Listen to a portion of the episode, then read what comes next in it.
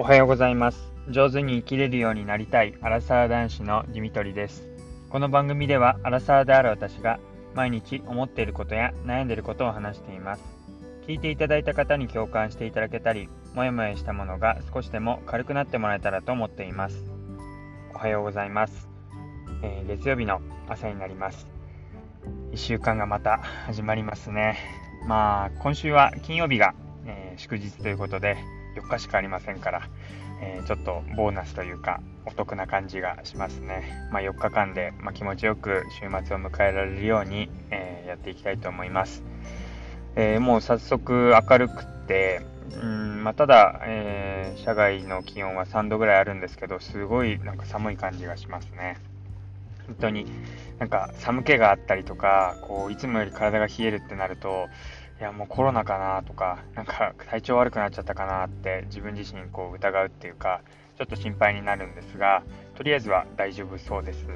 はい。えー、と皆さんも体調いかがでしょうか、でだんだん感染者も増えていて、でまあ、感染によって、まあ、あるいは濃厚接触者によって職場の方も減ってきたり、えー負担がだいぶ偏ってきたりしてるんじゃないかなと思います。まあ、残された人でやるしかないっていう一方で、まあ、やれるのも限られてるというか、もう体力も時間も無限ではないので、まあ、頑張れるところまで、えー頑張るっていうところで、まあ無理しすぎないっていうのと、まあ、自分自身の体調をしっかり、えー管理できるように、えー体力を温存しつつ、えまあ、睡眠時間をちゃんと確保してやっていきたいなというふうに思います。で、えっと、昨日、まあ、えーいろいろ、里帰りの子育てのことについて話しました、えー夜に配信したばっかりなので、本当にこの間というか、さっき話したっていう感じがするんですが、えーと、実はですね、まあ、昨日、えー奥さんの実家の方に、まあ、私は泊まっていて、で、そこに私の両親が、えー久々に赤ちゃんの様子を見にやってきました。で、その時に赤ちゃんの様子はもちろん見たんですけども、えー、大体1年前ぐらいですね、えー去年の3月に上げた結婚式の、えー DVD も一緒に見ていきました。えというのもですね、まあ、DVD というか、ブルーレイディスクで、え結婚式の様子を、えプロの方に撮ってもらって、えそのディスクに、え作ってもらったんですが、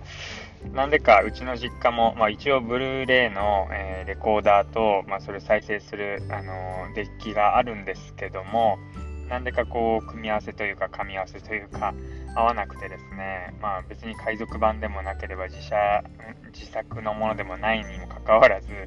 えーブルーレイが見られなくてでただ、まあ、奥さんの実家の方では見られるってことで、まあ、いつかっていうタイミングをいつも測っていつの間にか、まあ、1年近く経ってしまったっていうような状況でした。でもともと結婚式のことについて話をしますと、まあ、今こういう状況下でなかなか結婚式あげようかどうか迷ってるとか結婚式あげる予定なんだけど延期になったり、えー今予定しているけどもちゃんとできるかやきもきしているっていう方結構多いんじゃないかなと思います。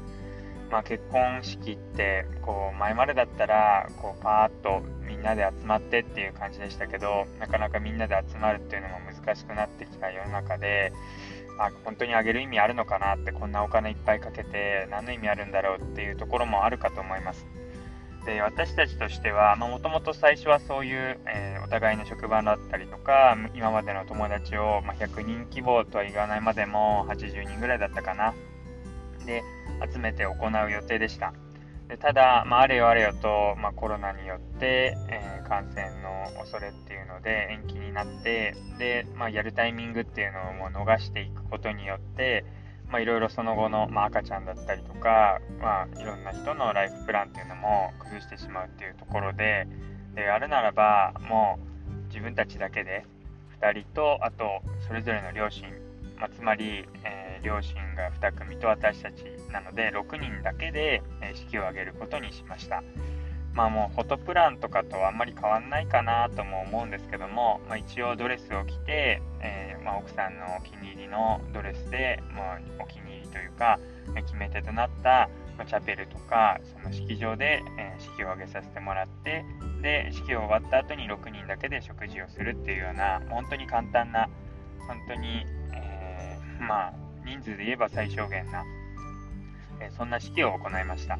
でやってみた結果から言うと、まあ、まずは、まあ、もう延期延期でいつやればいいんだろうっていう状況じゃなくてもうどこかでもう区切りをつけてやってしまえてよかったなっていうところがあります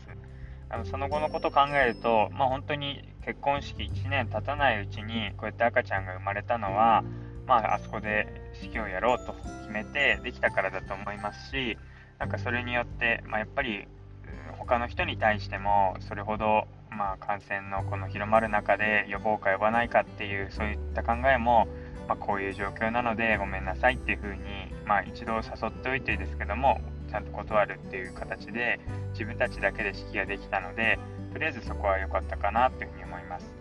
で、まあ、式を挙げないっていう選択肢もあったんですけど、まあ、何よりも私たちがそういう、まあ、記念として一つの区切りとして式を行うっていうことができましたし、まあ、奥さんとしては、まそれに向けてドレスだったりとかなんか自分の中でこういう式がいいなってイメージがやっぱりあったので、まそれで夢を叶えられた、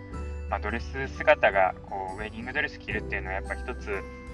ま女性にとっても大きなこう目標というか夢に見た、えー、そういう姿なのかなというふうに思うので、まあ、それができたことは良かったかなというふうに思います。で何よりもですね私は親に対して、まあ、感謝の気持ちを伝えるっていうのをこの式の中心としてやりたいことに考えていたので、まあ、その一番感謝を伝えたい相手と一緒に、できたのは何よりも良かったなというふうに思っています。でまあその時の様子を撮った動画、えー、そのまあ、ブルーレイですけども、まあ、ディスクの方を、えー、昨日うちの両親と一緒に見ました。でまあはっきり言ってもう披露宴も何もないからあの挙式までのその準備の様子と挙式の様子、えー、あとはその後、えー、お互いの両親からっていうのと私たちもインタビューした動画が少し載っているぐらいの本当に短いものなんですけどもただこう改めて見て思うのは1年経たないうちでもあ自分がこんな様子だったんだとかこんなこと喋ってたんだっていうのが思ってた以上に忘れられていてああこんな気持ちだったんだなって新鮮な気持ちになったっていうのが、えー、印象です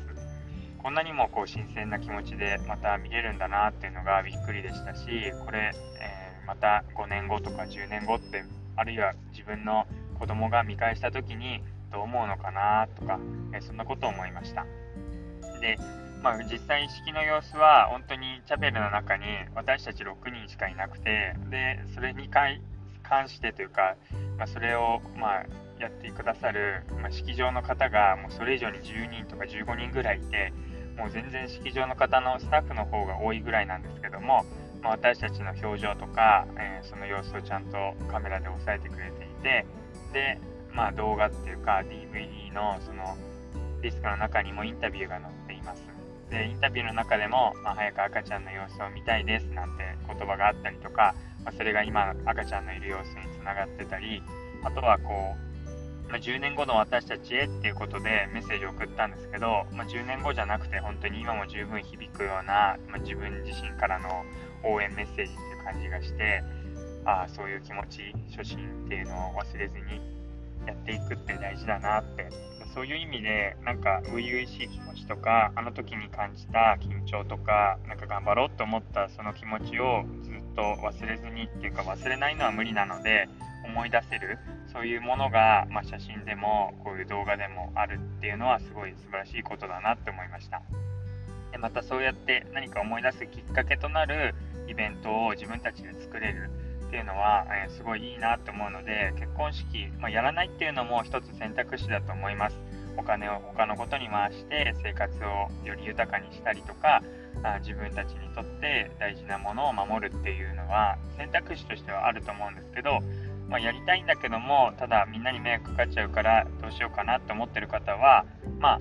フォトウェディング写真を撮るだけでもいいですしそうやって私たちみたいに家族だけ近い親戚だけでやるっていうのもいいと思いますしもう感染対策をした上でで、まあ、ちゃんと来てくれるって言った方だけやるっていうそういう式の形でもいいと思いますしなんか自分たちで本当に何を大事にしたいのか何を優先したいのかっていうのを、まあ、話し合って決めていくっていうのは、まあ、一つ大事なことなんじゃないかなってことを思いました。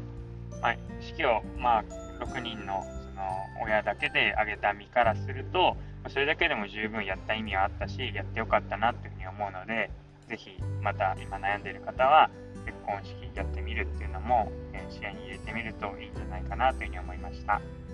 ということで、え今日は結婚式の話をまた、え久々にしていきました、